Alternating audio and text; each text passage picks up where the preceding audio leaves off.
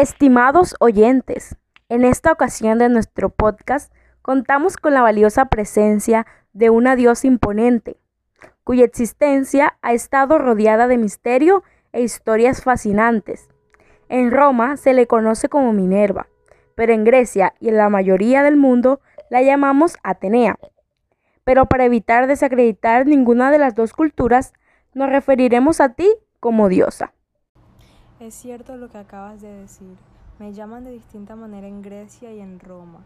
¿Cómo es posible que incluso en los nombres de nosotros los dioses exista una diferencia entre estas dos tierras? Nunca estuve a favor de su guerra violenta. Yo declaraba más bien una contienda estratégica y razonable, pero lastimosamente siempre hubo sangre derramada. Se te conoce por tu sabiduría exuberante, y para la muestra tenemos que fuiste tú quien ideó el famoso caballo que le dio la victoria a los troyanos. ¡Guau! Bueno, no me gusta alardear de mis victorias, pero sí. Fui la consejera de Odiseo y le propuse diseñar un monumento de gran tamaño que pudiera camuflar a su ejército y así fue como se ganó la guerra de Troya. Diosa, me causa mucha curiosidad. ¿Por qué propusiste este plan que favoreciera la guerra mortal y no la razonable como la que dices defender? Te lo puedo explicar. Como todos sabemos, la guerra de Troya se originó por un lío amoroso de una amante robada, hecho que desacredité totalmente. Nunca he apoyado a aquellos enamorados que dejan de usar la razón para actuar, sino que prefieren dejarse llevar por eso del sentimiento. Fue por eso que llena de rabia y con ganas de enseñarles la lección a toda esa gente, decidí tomar un bando y fue el de los troyanos, a quienes se les robó su mujer, la insensata Helena. Eso explica por qué se te conoce como la diosa virgen y casta.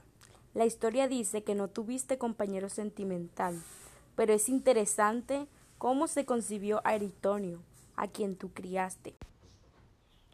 El nacimiento de Erictonio es curioso, sí, pero también injusto.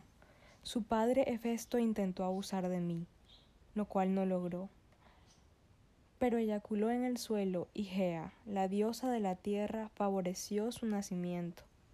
Yo decidí criar a Erictonio.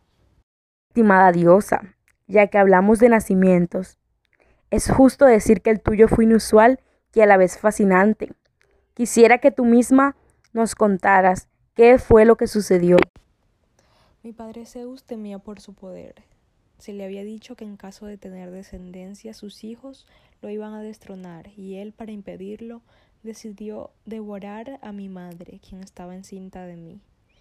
Pero ya yo estaba formada y buscaba la manera de liberarme de las entrañas de mi padre.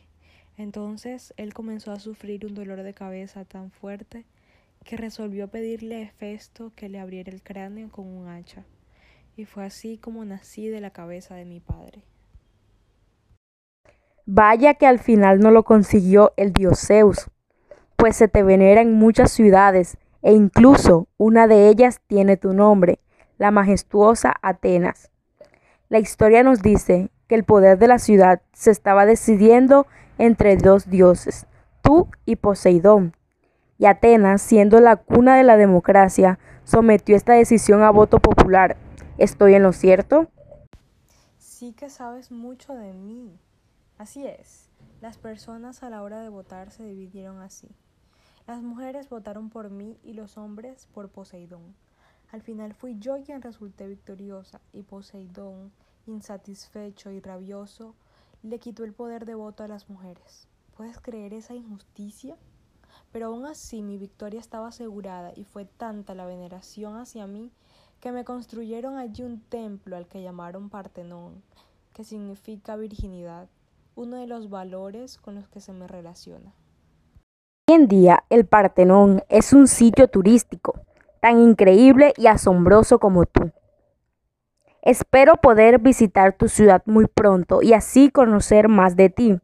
Mientras tanto, te damos las gracias por acompañarnos en nuestro podcast del día de hoy, Dios Atenas, o también llamada Minerva. Fue todo un placer estar aquí dando a conocer mi historia. Ahora debo seguir con mi labor de esparcir la sabiduría a lo largo del mundo. Quiero que todos sean hábiles, inteligentes, sensatos, razonables y fuertes. No descansaré hasta conseguirlo.